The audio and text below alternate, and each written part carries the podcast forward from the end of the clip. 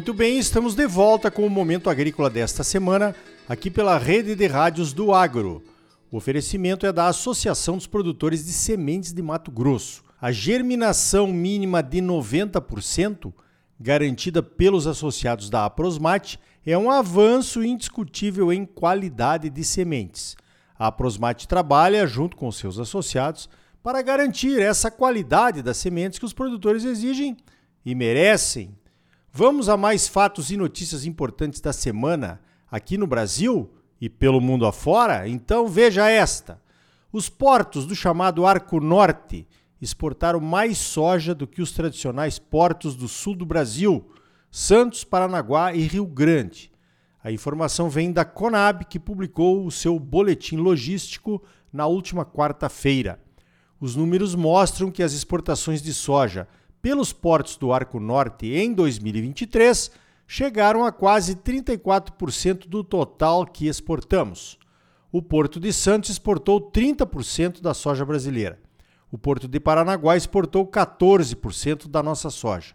Quando se fala em Arco Norte, são os portos de Itaqui, no Maranhão, Barcarena e Santarém, no Pará, Itacoatiara, no Amazonas e Salvador, na Bahia. Entre os portos do Arco Norte, o porto de Itaqui, no Maranhão, lidera as exportações de soja com quase 13% do total brasileiro. Barcarena ou Miritituba, no Pará, vem em segundo, com 10% das exportações. Depois, pela ordem, vem Santarém, Itacoatiara e Salvador, cada um com aproximadamente 4% do volume que exportamos de soja em 2023. Olha, bem completo o boletim logístico da Conab. Gostei! Também apresenta as cidades de origem e destino das cargas e os preços dos fretes. E inclui, além da soja, o milho, o farelo de soja e o café. Mostra também as exportações por estado, origem e destino, com os preços de frete em cada estado e em cada rota. Olha só, eu tive a oportunidade de visitar o porto de Itaqui, em São Luís do Maranhão, com os americanos da diretoria da Associação de Soja de Iowa há duas semanas foi meio rápido, porque a Latam trocou o horário do nosso voo e tivemos que sair correndo para o aeroporto. O calado, também conhecido como profundidade lá do porto de Itaqui, é de fazer inveja a qualquer porto do mundo. 23 metros, é o maior calado do Brasil. O porto de Itaqui se destaca pela exportação de minério de ferro. A estrutura para recebimento e exportação de grãos, também conhecida como Tegran, ainda está em construção e em busca de investidores, mas as principais trades de soja e de milho já estão ali. As exportações de grãos estão crescendo e o potencial é enorme. A autoridade portuária, que nos recebeu muito bem, reclama que a Rumo, a empresa ferroviária que explora a ferrovia Norte-Sul até Itaqui, poderia estar trazendo mais soja e mais milho. Mas por questões de viabilidade econômica, de outras rotas que ela explora, reduziu as cargas até Itaqui. Com a expansão da ferrovia Norte-Sul até Água Boa, no leste do Mato Grosso, certamente essa rota vai bombar. Ainda falando sobre os portos do Arco Norte, quase 42% do milho brasileiro saiu por ali em 2023. Santos ficou em segundo lugar com 38%. Tá vendo? Parece que ninguém mais segura os portos do Arco Norte. Hein? Ainda sobre o boletim logístico da Conab, a publicação traz uma análise sobre os impactos do uso de biodiesel nos preços da soja. Com a decisão de chegarmos a 14% de biodiesel adicionado ao diesel agora em março de 2024 e a B15 em 2025, os preços internos da soja devem se manter acima da paridade internacional, pois a demanda pelo óleo de soja aqui no Brasil vai crescer. Pois então, essas estratégias de criar um mercado interno para as commodities, os americanos sabem fazer como ninguém. Criaram um programa de etanol para o milho no início dos anos 2000 e o milho chegou a até 8 dólares por bushel. Isso ajudou muito os produtores de milho de lá. E nos ajudou aqui também, pois conseguimos entrar nesse mercado de exportação de milho graças ao maior consumo interno de milho lá nos Estados Unidos. Somente quase 20 anos depois é que começamos a produzir etanol de milho, com reflexos altamente positivos para as regiões produtoras de milho aqui do Brasil. Agora, o governo americano anunciou uma política de uso do diesel verde, aquele que utiliza óleo de soja e gás natural na sua produção. Isso vai criar uma demanda interna por óleo de soja e as indústrias lá dos Estados Unidos já estão ampliando as suas capacidades de esmagamento em 25%. Por que é que não fazemos o mesmo por aqui? Talvez não saibamos pedir.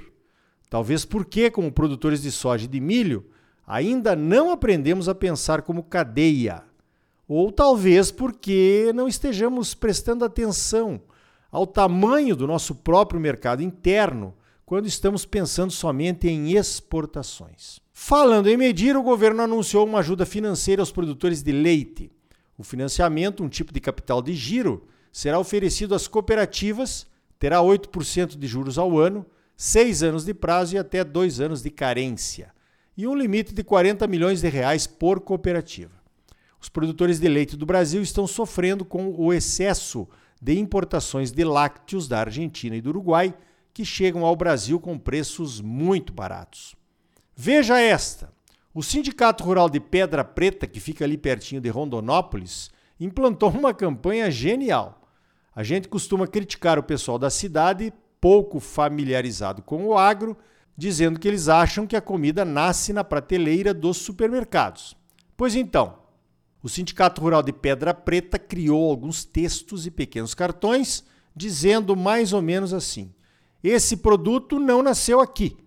Foi produzido durante tantos meses numa fazenda sob os cuidados de um produtor e colocou os cartões ao lado dos preços dos produtos nos supermercados da cidade. Legal.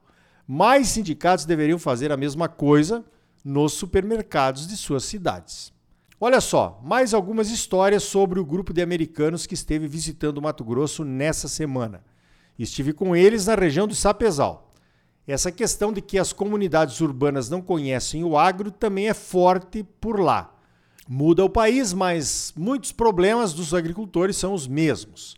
Na vinda desses grupos, procuramos mostrar as diferenças e os desafios de se produzir aqui no Brasil. Desafios potencializados quando se fala em produzir aqui no Centro-Oeste.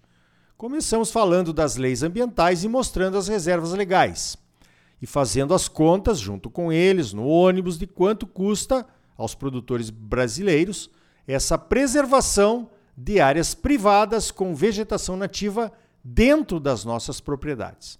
A Embrapa já calculou em bilhões de dólares a metade de tudo que é preservado no Brasil pelos produtores brasileiros em suas reservas legais. Mostramos que cerrado não é floresta e mostramos como era o cerrado aqui na região ao atravessarmos a reserva indígena entre Campo Novo e Sapezal. A gente vai falando, contando histórias durante a viagem e os semblantes vão mudando. E as perguntas também. O interesse não é mais somente saber a respeito da produção. Começam as perguntas sobre a preservação. O tamanho das propriedades impressiona, mas impressiona mais ainda a possibilidade de fazermos duas safras, com milho ou algodão, ou até uma terceira safra, com a pastagem plantada junto com o milho nos sistemas integrados de produção. Os conceitos que eles certamente tinham a respeito do agro brasileiro, associado a uma imagem de destruição, ha, muda completamente. O ponto alto deste grupo foi um churrasco no CTG de Sapezal, com a apresentação das crianças e de alguns adultos também, mostrando as danças típicas gaúchas e as tradições que tentamos preservar. Depois das apresentações, os meninos e as meninas vão tirar os americanos para dançar a dança do pezinho. Fantástico!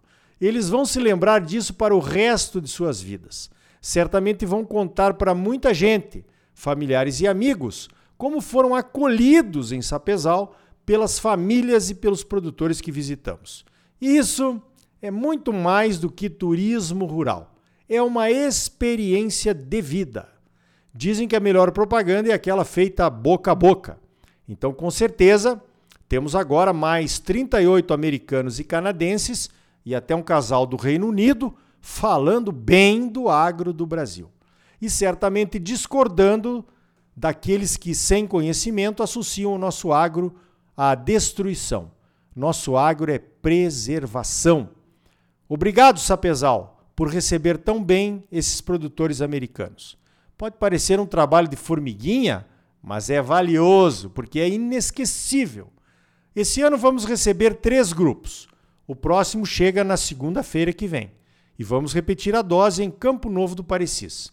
Deveríamos fazer essas mesmas excursões com brasileiros também, né? Principalmente aqueles que criticam sem conhecer.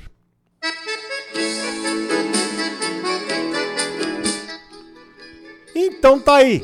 No próximo bloco vamos conhecer duas mulheres do agro do Maranhão que trabalham com comunicação nesse desafio diário de levar a verdade do nosso agro aos urbanos. A Ediana e a Lara montaram um programa de rádio em Balsas e também trabalham com crianças e com mulheres do agro. Um ótimo exemplo para quem se interessar em fazer a mesma coisa.